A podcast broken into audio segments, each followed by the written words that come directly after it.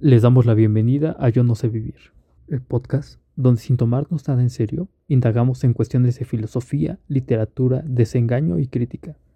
Creemos que hay que buscarle gusto y sentido a la vida porque esta es fugaz. Quienes vamos a morir les saludamos. Comenzamos.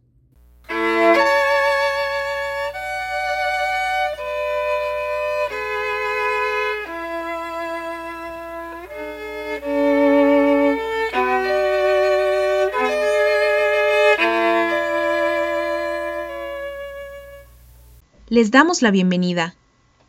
Esta semana en Yo no sé vivir hablamos sobre Salvador Elizondo y su primer novela Farabuf, la cual vio la luz en 1965.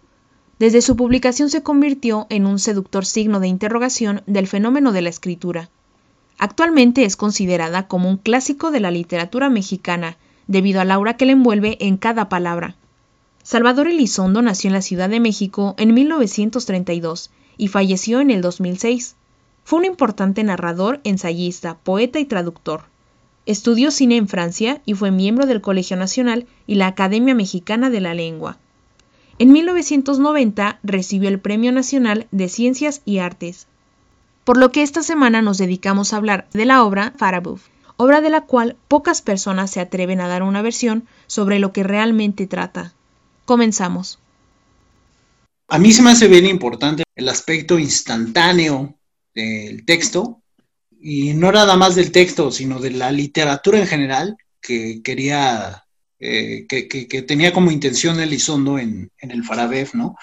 Desde que lees el título, desde que ves la portada del libro, eres puesto a prueba, ¿no? Con, con, el aparentemente imposible subtítulo de La crónica de un instante. O sea, si te detienes a pensar sobre ese subtítulo, ¿cómo puedes hacer una crónica de un instante? O sea, una crónica es algo que, lees y en ese sentido una lectura es algo que se desarrolla durante el tiempo. El instante es algo que vives, pues perdón por la redundancia, pero es algo que vives en el instante, o sea, es algo que vives en ese segundo, por así decirlo vamos a separar de una vez. La crónica, por así decirlo, es algo que requiere de tiempo para aprenderla. Y el instante es algo que requiere del espacio. Si, o sea, si bien ese subtítulo, la verdad, o sea, para decirlo, es, es uno que fue impuesto por el editor, no fue impuesto por el mismo Elizondo, pero después Elizondo lo suprimió. Pero sirve, o sea, sirve para dar cuenta de la ambición que tenía el autor, que era equiparar las artes del tiempo a las artes del espacio. Las artes del tiempo, por ejemplo, es la novela. Para leer una novela requieres de tiempo. Aunque la leas en un día, requieres de, leerla en tres, cuatro, cinco horas. Y las artes del tiempo, por ejemplo, la escultura o la pintura, es algo que ves y sientes en el instante. Tradicionalmente se ha considerado que arquitectura, pintura y escultura pueden ser abarcadas de una sola mirada, o sea, en un instante. En ellas predomina el espacio, por así decirlo. Y en cambio, la literatura, el cine, la música requieren de cierto lapso para que la podamos apreciar. Así que, pues no sé, o sea, ahí en esas artes prevalece el tiempo. Así es, Iván, pero ya dejando de lado un poco el título de la obra y centrándonos sobre el capítulo primero en particular. Como esta presentación, pues, de, la intención final de la novela, como el primer pase mágico que hace o que pretende hacer Elizondo, creo que tiene como función, en primer lugar, presentarnos las imágenes con las que va a construir el montaje que es la novela. O sea, este, este primer capítulo nos, nos describe de manera muy, no sé si puntual, pero, pero sí un poco abstracta, como detallista, pues con cierto preciosismo cada una de las imágenes que eventualmente van a cobrar relevancia en la novela, o sea que nos va a obligar a ver como un todo cuando terminemos de leerla. El sujeto este que entra a la casa, que en, en primer momento no sabemos si eso no es Farabeuf, es el ruido que hacen las monedas de Li Ching en el intento de adivinar o la tablilla de la cuija en el momento de moverse. Es ella que eventualmente sabemos que es la enfermera mirando las fotografías del suplicio, es la caminata en la playa, es este detalle súper importante que es el de pintar con el dedo un ideograma en el vaho de una ventana. El rollo del de, el espejo son la descripción de todos estos momentos de manera este, precisa y separada. ¿no? Estamos aquí sí en una presentación taxonómica, nos está dando las piezas del collage o las, las escenas del montaje que va a hacer, pero todavía no nos da una clave de interpretación. Entonces nos genera un interés inmediato en ver como si nos preguntara qué tiene en, común una vaca y un elevador. O sea, imágenes aparentemente disímiles, pero si tienes la, la clave, la llave específica para, para, leerlo, entonces quizás surja un momento, ¿no? Surja una, una impresión general. El hecho, bueno, eh, nos da también la, la noción de que todas estas imágenes son recuerdos, ¿no? Son impresiones como como la, como la propia memoria es una imagen especular de la experiencia propia. Eso es algo en lo que yo quiero insistir, lo que acabas de decir, Eric, sobre que desde el primer capítulo hay aspectos que ya se nos sugieren para el resto de los ocho capítulos, porque insisto en que es un texto que se reescribe, es un texto que narra exactamente las mismas, eh, las mismas escenas, pero de diferentes formas, ¿no? Que por lo demás es un recurso que utiliza Elizondo no nada más en Farabev, sino en ensayos o algunos otros textos que tiene.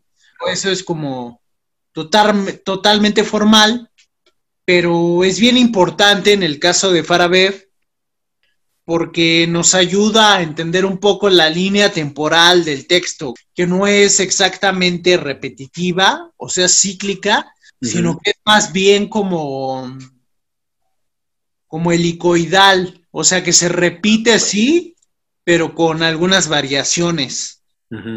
Y eso se me hace bien importante. Por el otro lado, se me hace bien importante que nos fijemos en, en la dualidad que tiene el texto, ¿no? Por un lado tenemos a Li Ching, que es un método de adivinación totalmente oriental, y por el otro lado tenemos a la Ouija, que es occidental. Si es un aspecto que está tan presente durante los nueve capítulos del texto, entonces es importante rescatarlo, ¿no? O sea, es, es importante fijarnos en esa dualidad tanto oriental como occidental, y ya en la, lectura que tenga cada uno de nosotros, nos podremos fijar en eso, ¿no? O sea, hay algún capítulo, no me acuerdo cuál, en el que se compara al supliciado chino, o sea, oriental, con un Cristo, o sea, un aspecto occidental. ¿Por qué se compara a un, a un chino, a un supliciado que no tiene nada que ver aparentemente con la cultura occidental, con un Cristo. Sí, pues justo, justo creo que, es lo que hace el capítulo 1, que te da todas estas piezas. No es casual que en este, desde el primer capítulo, te esté presentando la cuija y el I Ching, porque los dos son métodos eh, de adivinación o de darle sentido a fenómenos que de otra manera no lo tienen. Entonces aquí en el capítulo 1 te presenta todas las imágenes y te, te propone a ti como lector el problema de ordenarlas y darles un sentido. De decir, ok, esta eh, suma de imágenes las puedo ordenar de esta manera para que cuenten una historia. Que además es un instinto que tenemos todos como, como personas y que creo que es el reto que nos presenta el, texto en, el primer capítulo. O sea, te voy a dar paz, imágenes.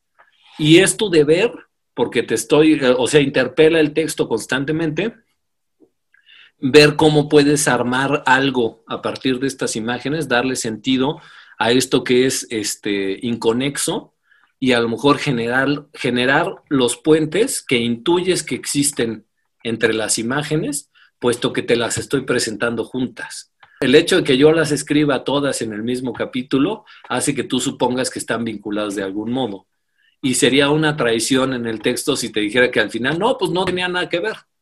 Y de hecho el texto no lo hace. O sea, te presenta esta situación y nosotros nos, nos tenemos que aferrar a métodos esotéricos de adivinación para construir el todo que quiere describir con estas imágenes. Esto, además, se repite en una figura que da en ese capítulo, que lo menciona que es el espejo enorme que está ahí en la habitación, pero dice que es un espejo que está gastado por las imágenes que ha reflejado. Que esto es, una idea este, sin sentido, pues. No, no, ningún espejo se gasta por reflejar, pues sería una idiotez. Sin embargo, cuando, cuando yo lector me veo en el texto, inmediatamente empiezo a sentir, a lo mejor no, no a todos les pasa, pero a mucha gente, empiezas a leer, a leer Farabeuf y empiezas a sentirte desgastado. Tú eres el espejo que está reflejando las imágenes y esas imágenes que refleja tu conciencia efectivamente te dan un cansancio, te dan un desgaste, te hacen sentir algo. Esto es muy importante en el final.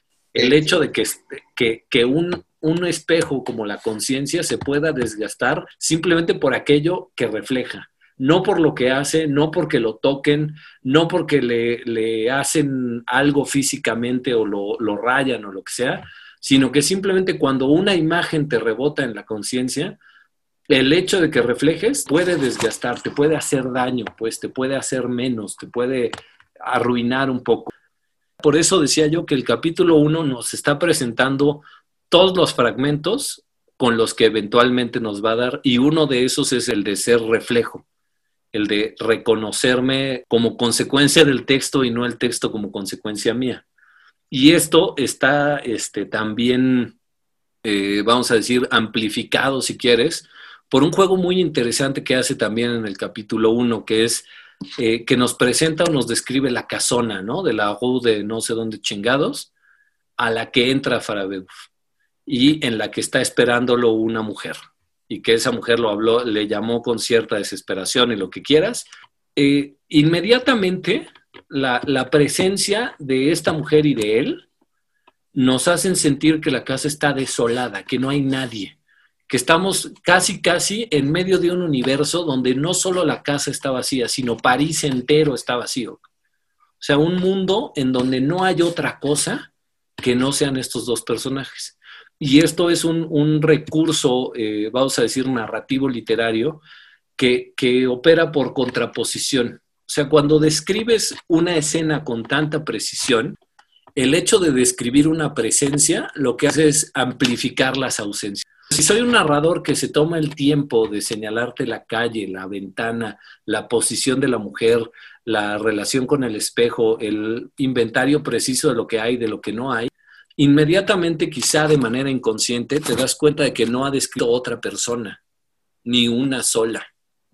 Y entonces la casa te da una impresión de desolación, de, ser como casa embrujada, como mansión abandonada, como la, la casa de Newell Street de eso, ¿no? O sea, como que no mames, estoy entrando en un espacio tétrico. Y por, por añadidura, por especularidad de ese recurso, te hace tétricos a los personajes. O sea, ¿qué clase de gente es la que se mete en esa pinche casa desolada, decadente y fea y está a gusto ahí esperándose? ¿Quién hace citas ahí, cabrón? Y si te atreves a ir más lejos, dices, bueno, ¿y yo qué chingado estoy haciendo leyendo esto? ¿Sí? O sea, tú también en el momento en que te das cuenta de que estás en el espejo, te tienes que dar cuenta de que en algún modo estás ahí en fantasma, dentro de la misma mansión, con esta gente siniestra, en este sitio siniestro, y, pues haciendo vaya uno a saber qué. Y eso te despierta al mismo tiempo el deseo de entender el texto, de ordenar los fragmentos, por eso mismo te involucra. Es un texto que está surgiendo en el momento de leerse. Y esto quiere decir adquiere sentido surge de una manera muy particular porque entabla una relación inmediata y subjetiva contigo como lector y te exige que te involucres. Pero ya está la totalidad de Farabeuf en el capítulo 1. Lo que nos falta es la perspectiva final, pues la, situación de dar este paso hacia atrás y entonces poderlo interpretar. O en su caso, como, como he comentado alguna vez con Wittgenstein, cómo lo deformo para darle sentido, ¿no? Porque a lo mejor no es que lo interprete o lo entienda. No es que haya una lectura, es que hay un chingo y hay muchas que son válidas. Entonces yo escojo interpretarlo así, es que escojo deformarlo de esta manera porque me gusta, pero no, no es la única visión. En el capítulo 2 parece entregarse la voz narrativa a la mujer. O sea, de repente eh, parece ser ella la que está hablando casi todo el capítulo y nos está describiendo el momento previo a la llegada de, del hombre, pues, de Farabeuf.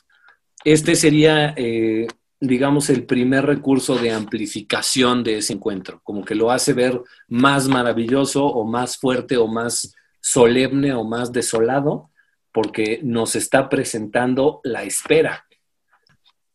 Aquí también nos subraya en varias veces un componente del cuadro, del montaje o del ideograma que, es el libro, para que cobre relevancia el significado de cada uno de los dos elementos, tanto la espera como la llegada. Y eso amplifica otra vez, como decía yo, digamos, nuestro interés en resolver el enigma. Y el recurso más interesante es que nos presenta como recuerdo, o sea, siempre es recuerdas, recuerdas, recuerdas, pero es lo que vamos construyendo, pues. No, en realidad no estamos recordando, estamos viviendo por primera vez. El texto nos hace sentir como recordado lo que vivimos por primera vez. Se nos revela también un detalle que es, central, pues, que es que el nombre de la mujer que está ahí esperando es el nombre de soltera Ne de Sainz y que ahora se llama Madame Farabev. Y se nos dice que esta Madame Farabev y Farabev les gustaba fornicar sobre la, la mesa de operaciones en el estudio del doctor, que ya es un grado de perversión y que de, de una manera un poco morbosa nos regresa a ella que estaba viendo las fotografías en el capítulo 1. O sea, esta, esta pareja que estamos viendo no solo está en un universo decadente y vacío, sino que tienen unos kinks bastante gachos. Y luego es la primera vez, y este, este también es un detalle súper pasado de lanza, en que describe el amor, el deseo o el coito como un procedimiento quirúrgico. Hacían el amor como un procedimiento quirúrgico, follaban o fornicaban quirúrgicamente.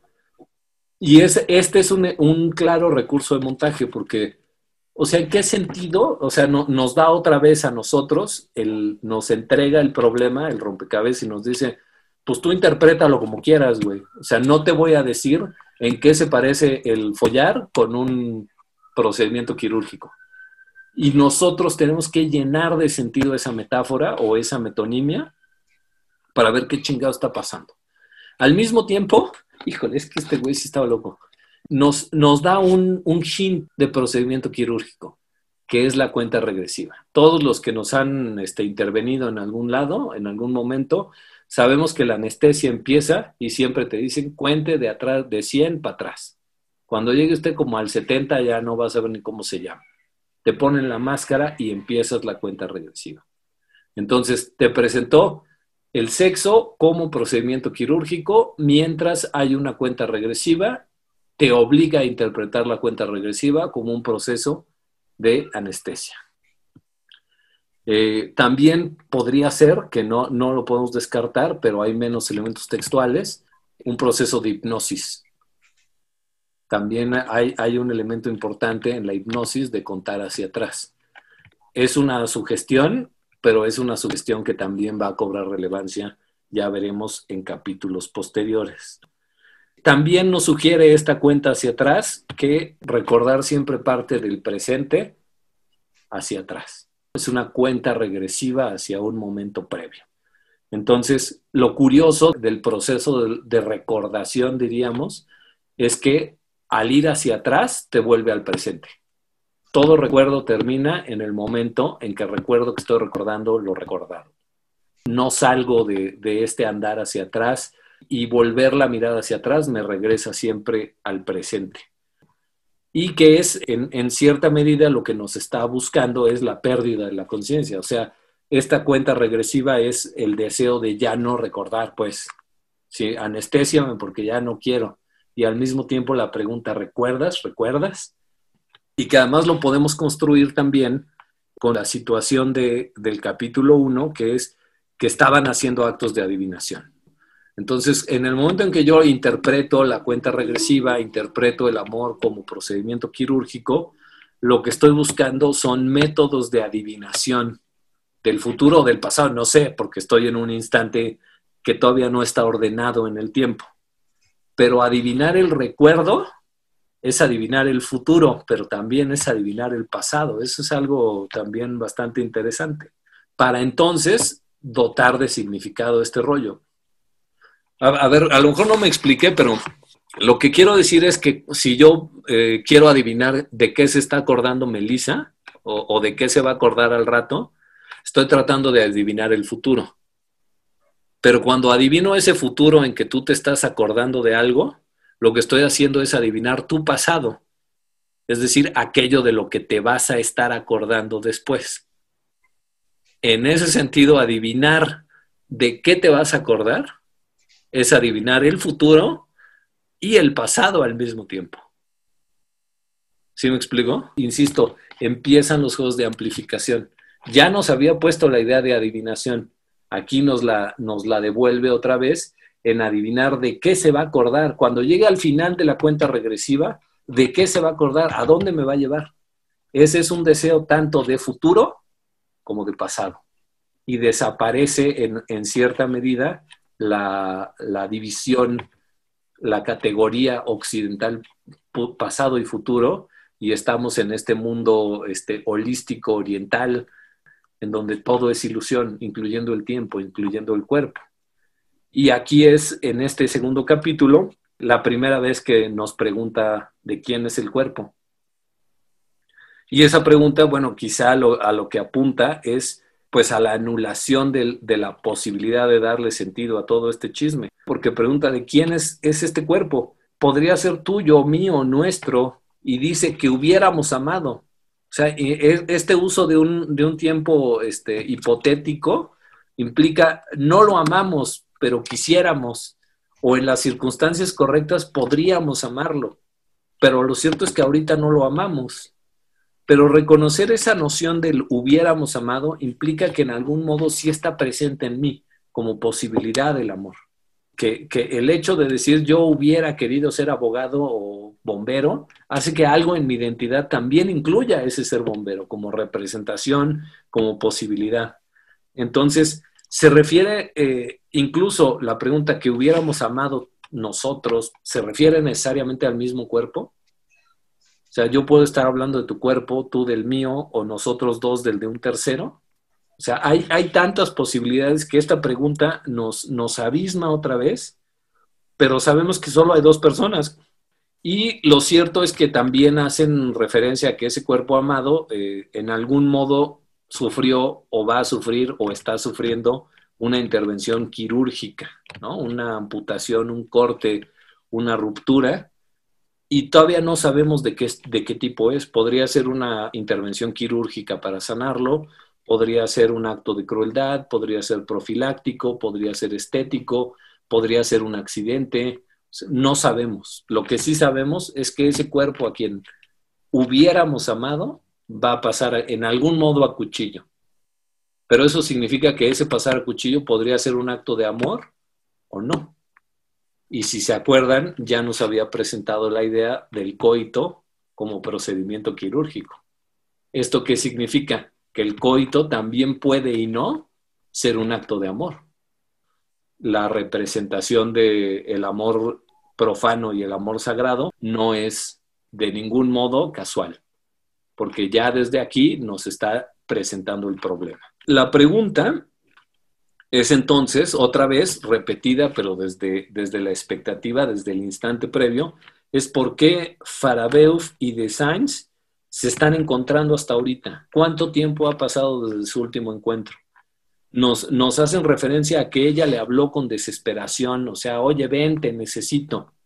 Pero ¿cuál era el motivo de su desesperación? ¿Por qué le habló a él? O sea, ¿qué chingados está pasando? O sea, ahí tenemos una serie de claves de interpretación posibles que es pues cuando estás desesperado le hablas a alguien para que te ayude. Y aparentemente ellos son amantes o marido y mujer, por lo tanto es normal que ella le hable a él en un estado de desesperación. Pero aquí se nos introduce otro detalle muy interesante, que es que Farabeuf lleva en la mano un bisturí desnudo dispuesto para lo que, haya, lo que haga falta. Él viene armado, viene con todo. Y que tiene, una vez que ves el bisturí en la mano, te obliga a revalorar la noción de el amor como procedimiento quirúrgico, todo lo dicho sobre ese cuerpo que hubiéramos podido amar y la cuenta regresiva que parece una cuestión de anestesia. Él lleva el bisturí, alguien está contando hacia atrás, estamos hablando de procedimientos quirúrgicos. ¿Qué está sucediendo? No sé, pero sabemos que este encuentro va a tener consecuencias o tiene un valor muy importante. Aquí podría sugerirse, esto sí, no es del todo cierto en el texto, pero puede sugerirse que lo que va a pasar es la ruptura de los amantes. O sea, justamente el, hecho de, hablar de una amputación, de una intervención quirúrgica, del amor como, bueno, el sexo como un procedimiento quirúrgico, puede ser como la despedida, ¿no? Este es el momento en que tú y yo, Madame Farabev y Monsieur Farabev, nos separamos otra vez y cada quien se va, cada chango a su mecate, pues. Y nos sugiere al final que quizá este proceso al que estamos asistiendo, que puede ser la separación de los amantes, un reencuentro, un accidente, no sabemos, pero hubo una llamada desesperada, tiene algo que ver con la fotografía que ella estaba mirando antes de llegar y que es la fotografía de un supliciado ahí quizá brinca nuestra buena conciencia y dice, no, pues no mames, si este güey llegó y encontró a su chica viendo una fotografía de un torturado, pues lo más normal es que la abandone, que diga, oye, ya, ahí te ves, yo no quiero nada con gente enferma como tú. Pero no nos queda nada claro. Parece perverso, parece profano, parece algo feo quizá podríamos decir, ella pidió ayuda, o sea, le habló a Farabeuf porque dijo, ya no quiero ser así, ¿no? Venme a salvar. Y él está dispuesto a intervenir con amor o con bisturí o como sea para ayudarla, ¿no? Para sacarla de este ciclo horrible que nos presenta esta casa desolada, la, amplitud de las ausencias, etcétera, etcétera. Hasta ahí el, el capítulo 2 como, como segundo elemento, que como ven, lo que hace es ampliar y recontextualizar lo que nos había dicho en el capítulo primero. Nos obliga a tomar una perspectiva y nos sugiere un chingo de cosas para que interpretemos todo lo que ya nos dijo. El pasado influyendo en el futuro, el futuro influyendo en el pasado, la anulación de los tiempos, etc. ¿Quieres decir algo, Melissa? Sí. Nada más eh, es más que nada una duda. Eh, no entiendo por qué el autor, o sea, intentó objetualizar un acto como el coito de dos personas, cuando, por ejemplo, al hacer una cirugía, pues se debe saber con exactitud, con exactitud dónde se va a cortar, qué instrumentos se van a utilizar eh, metódicamente. Y en el acto del coito, pues se piensa realmente. Eso fue lo que yo pensé cuando leí esta similitud. Ok. ¿Podría aventurar una respuesta? Que primero hago el, el caveat, no es mía, pues es del texto, porque va a sonar muy perversa, y no vayan a tomarme como que tengo este chink. Pero lo cierto es que conforme avanzas en el texto, porque insisto, es, es una interpretación y reinterpretación, te sugiere que, que la, el acto sexual para Farabeuf y la enfermera estaba tan ritualizado que básicamente sí necesitaban una planeación completa se implicaba la visión de la fotografía, la toma de una postura, el subirse a la mesa de operaciones, el decir una serie de palabras rituales.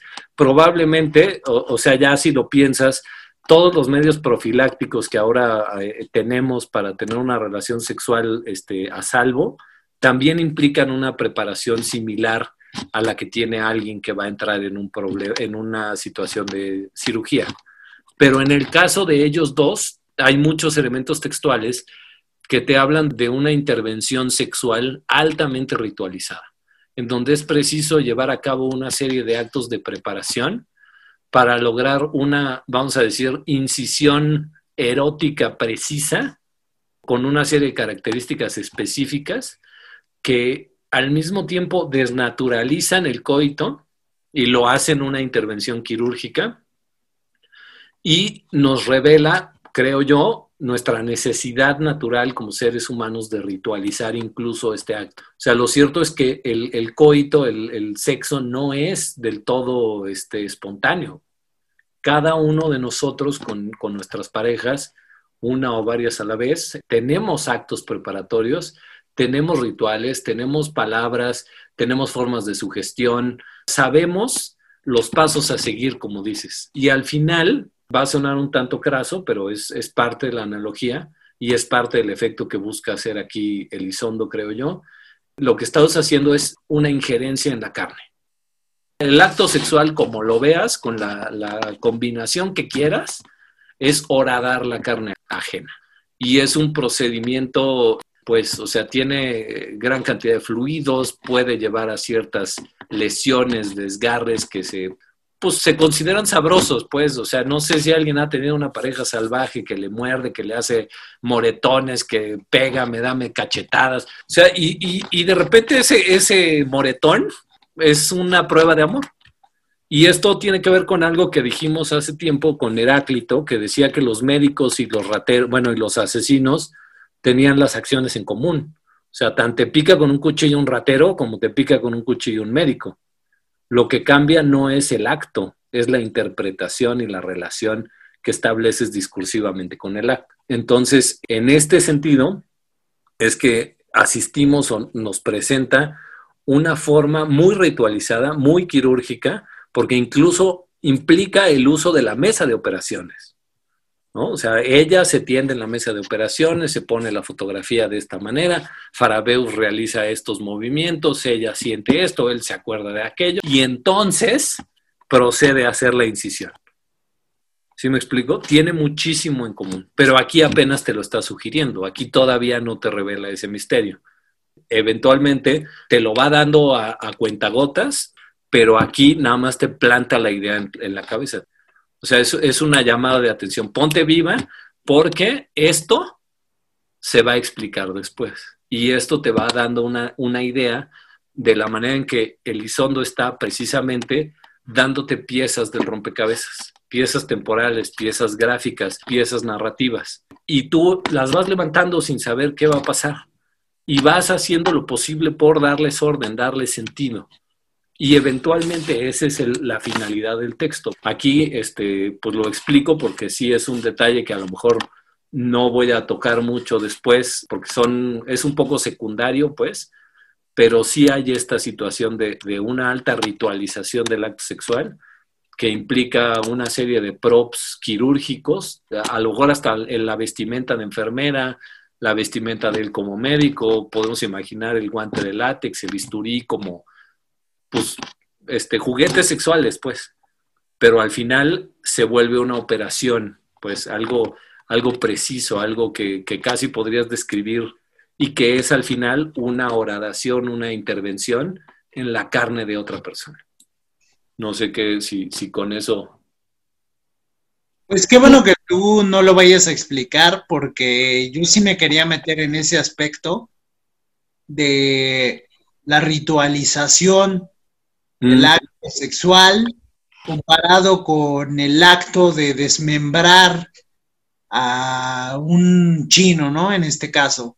Se me hace, se me hace chido, güey, se me hace que tú, se me hace chido que tú quieras explicarlo desde el aspecto, digamos, filosófico. Yo me quiero meter al aspecto literario. Va, hay varios niveles de lectura del texto y creo que así lo podemos hacer como más, más sabroso, más completo. Sí, exacto. O sea, el chiste es sumarle más al, efecto, porque por supuesto yo me estoy fijando en aspectos muy específicos que a mí me llamaron, pero el capítulo es súper rico. Y, este punto de la ritualización del acto sexual o de coito, específicamente en las coordenadas del texto, puede ser secundario o no, dependiendo a dónde apunte uno con su lectura pero ciertamente, como dice Iván, sí, también tiene un elemento o puede ser un punto súper central que pues ya lo, lo, repetiremos o lo recordaremos cuando lleguemos al último capítulo, porque quizá ahí es donde, donde dices, ay, güey, aquí está por qué el coito es como un procedimiento quirúrgico. Pero que además puede ser, o, sea, también, bueno, ya me puedo ir más, pero, pero puede ser doloroso, pues, y al mismo tiempo placentero. Es decir, puede ser un remedio para ciertos dolores espirituales del alma, una ayuda, pero al mismo tiempo ser físicamente doloroso. O puede ser físicamente placentero y espiritualmente doloroso. Lo mismo que cualquier procedimiento quirúrgico.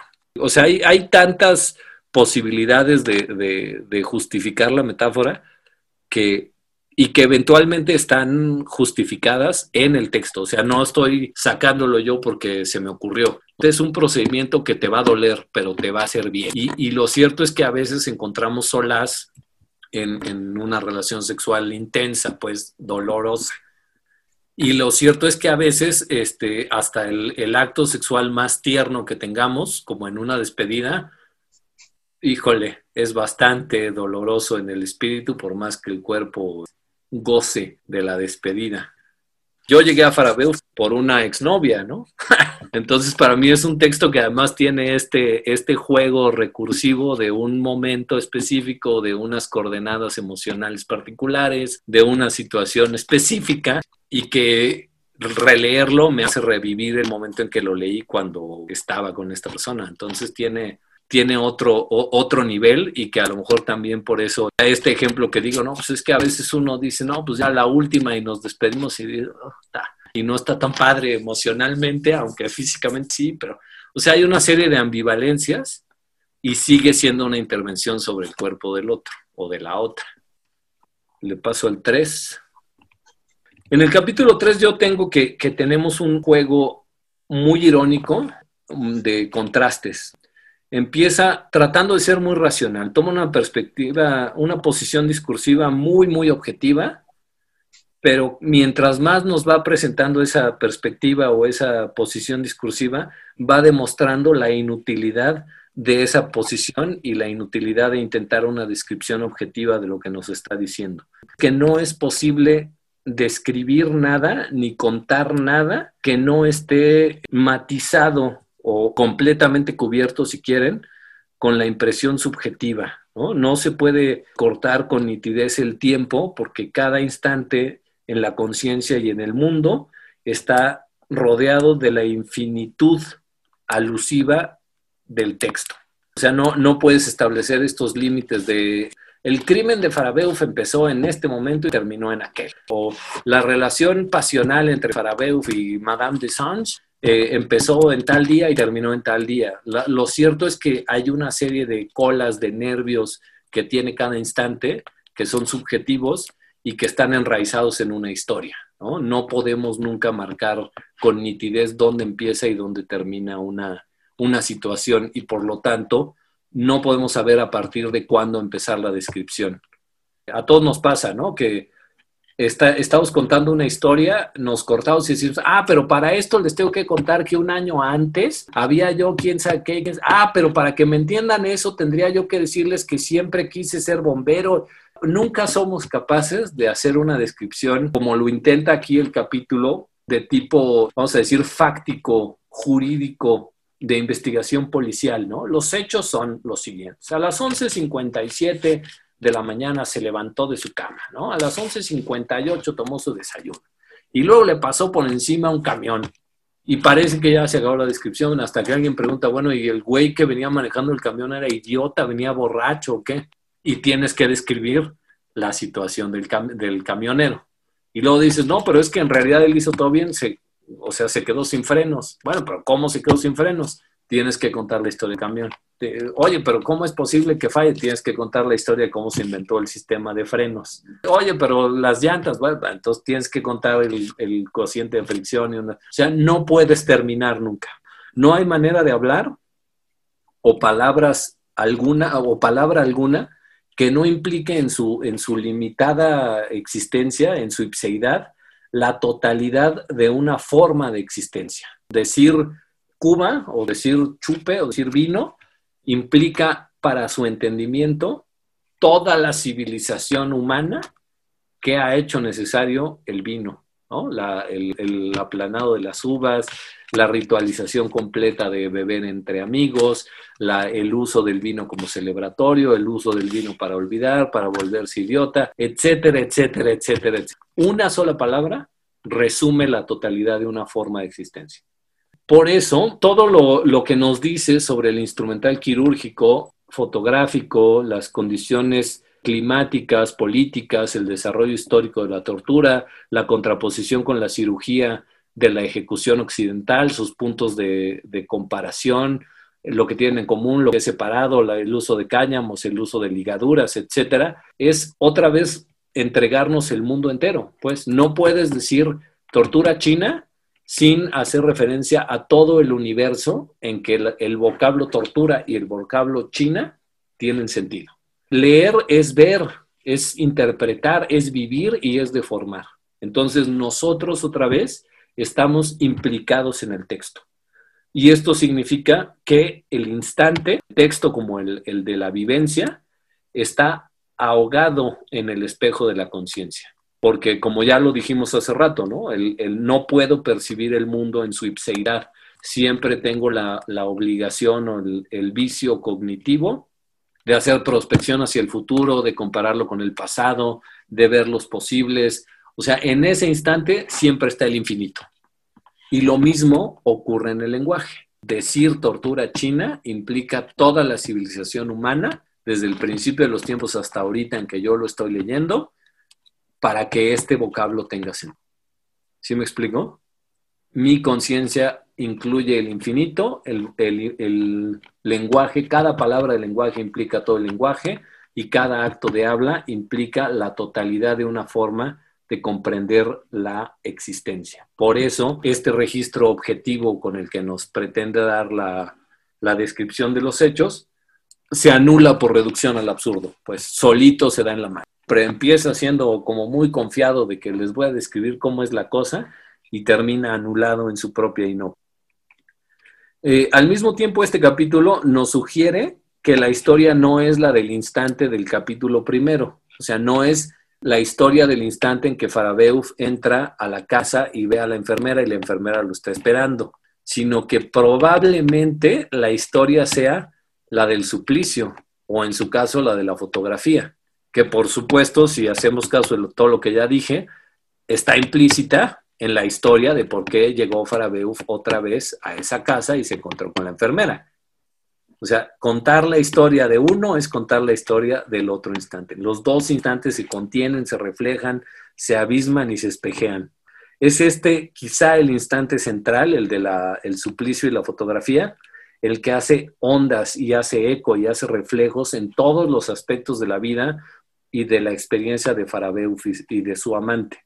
Entonces tenemos otra vez el recurso de reducción, una sola cosa, un solo símbolo, una sola palabra, en donde está implicado o implícito todo un universo de experiencia y de vida.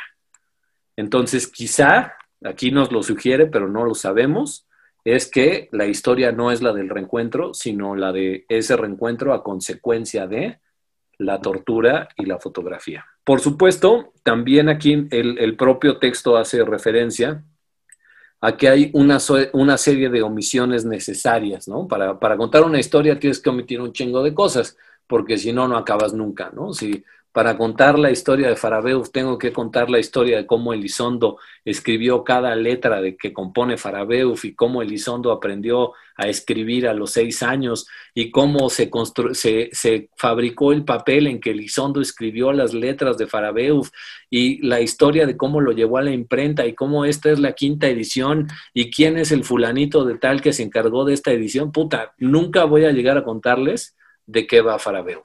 Entonces, es necesario imponer una serie de omisiones para contar una historia congruente. Eso significa toda historia está falsificada.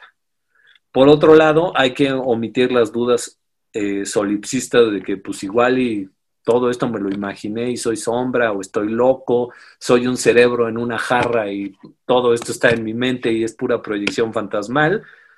Eh, todo discurso objetivo o científico tiene que ignorar voluntariamente muchos aspectos de la experiencia para validarse como, uso del lenguaje. Estos son mecanismos que Farabeuf y todos repiten una y otra vez para lograr la, fotografía. son eh, eh, procedimientos que también los escritores emplean para escribir libros y los lectores para leer el texto. Todos tenemos que ignorar la duda solipsista y tenemos que ignorar, eh, bueno, hacer una serie de omisiones convenientes para poder contar una historia o interpretar una historia. Anulamos entonces la conciencia de lo otro. En esto, al anular la conciencia del otro, lo estamos literalmente convirtiendo en cadáver o le estamos cortando en cachos. ¿Sí me explico? Cuando, cuando hablamos, por ejemplo, de nuestras personas amadas y decimos, es que tiene unos ojos preciosos, ¡pum! Estoy haciendo, o sea, le estoy amputando los ojos y reduzco todo su ser a unos ojos. O tiene una voz, o tiene un intelecto, o tiene buena letra, o es muy simpática. Emprendemos una descripción que no es sino taxonomía, que es amputación. Y esto mismo lo hacemos con el instante y con las historias. Narrar, contar, explicar implica amputarme a mí y amputar al otro que estoy narrando. Hay que captarlo como algo entero, quizá, pero eso significa eh, objetivarlo, entonces, ignoramos que eso, que eso, ese, ese cortar, ese hacer cachitos, es lo que nos permite generar las ficciones de la identidad y de la congruencia narrativa. Pero aquí el, texto nos está recordando, nos está poniendo en la cara, nos está eh, haciendo ver que esto es necesario y que quizá no deberíamos olvidarlo.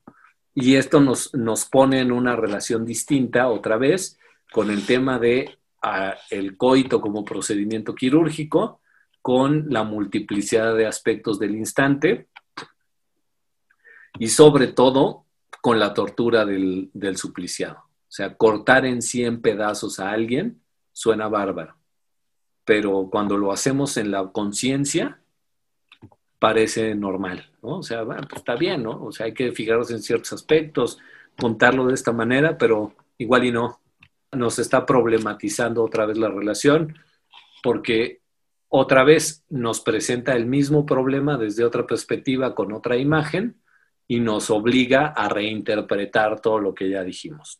Eh, la manera también en que, en que está narrado este capítulo 3 nos sugiere por primera vez la idea de un misterio, de que aquí se ha cometido un crimen, porque aquí es donde irrumpen estas voces que hacen un interrogatorio de manera policíaca o detectivesca. O sea, sabemos que esto que estamos viendo va a acabar del carajo, porque hizo eh, necesaria la aparición de estas voces que son como de detectives. ¿Y usted qué estaba haciendo? ¿Y dónde estaba? ¿Y por qué? Entonces nos presenta la pregunta de, bueno, ¿qué pasó entonces entre Farabeuf y Madame Farabeuf? ¿Qué fue lo que vi? Y al mismo tiempo ya nos enseñó que la memoria es mutable, que es parcial, que los hechos se falsean, que hay que omitir, que hay que falsificar. Entonces nos tenemos que preguntar otra vez viendo hacia atrás. ¿Neta había una mujer ahí? ¿Acaso sí llegó Farabeuf a la casa? ¿De veras fue Farabeuf? ¿Es posible saber qué pasó en ese instante? ¿En ese o en cualquiera? Y al mismo tiempo nos acordamos, no mames, pero ese güey traía un bisturí en la mano. ¿por qué traería un bisturí en la mano? ¿Sí? O sea, o sea ¿qué, estaba pasando? ¿Por qué, ¿Por qué ella lo estaba esperando? ¿Por qué la casa desolada? ¿Por qué la mesa de operaciones y la policía, güey? Aunque no nos dice que es policía, es el registro lingüístico nada más. O sea, la manera de hablar nos hace pensar que están interrogando a alguna o algunos que son culpables y están queriendo esclarecer unos hechos que fueron horribles. Otra vez, tenemos que juzgar lo que ya vimos a partir de esto, ¿no? Decimos, chale, entonces, ¿pero qué pasó? Pues ya me dijeron, o sea, tengo las piezas, pues tengo la foto, la imagen, la mujer, el hombre que llega, el espejo, la pintura, el dedo pintando en, en la ventana, los métodos adivinatorios, y ahora sé que eso acabó mal. Lo tengo que reinterpretar otra vez.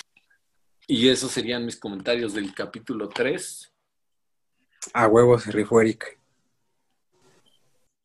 Y bueno, con eso terminamos los comentarios de los capítulos 1, 2 y 3 de Farabeuf, esta gran obra de Salvador Elizondo. La próxima semana vamos a comentar los capítulos 4, 5 y 6, en donde ya dejamos un poco atrás o pretendemos separarnos de esta bruma y esta confusión de tantas perspectivas que hemos visto con los primeros tres capítulos y parece que la obra empieza a dirigirse en una dirección concreta y clara, o por lo menos hacia una línea hermenéutica posible, y en 15 días terminaremos con los capítulos 7, 8 y 9, en donde finalmente Elizondo nos revela el gran artificio, la gran intención en uno de los finales más aterradores e incómodos que se hayan encontrado en una obra literaria. Espero que nos puedan acompañar todos los del equipo de Yo No sé vivir. Les agradecemos su compañía y su escucha. Nos vemos la próxima semana. Gracias por escucharnos. El equipo de Yo No sé vivir les recuerda que este contenido es únicamente cultural. No olvides seguirnos en Instagram como Yo No sé vivir podcast, en tu plataforma de podcast preferida y leer nuestro blog. Eso nos ayudaría bastante.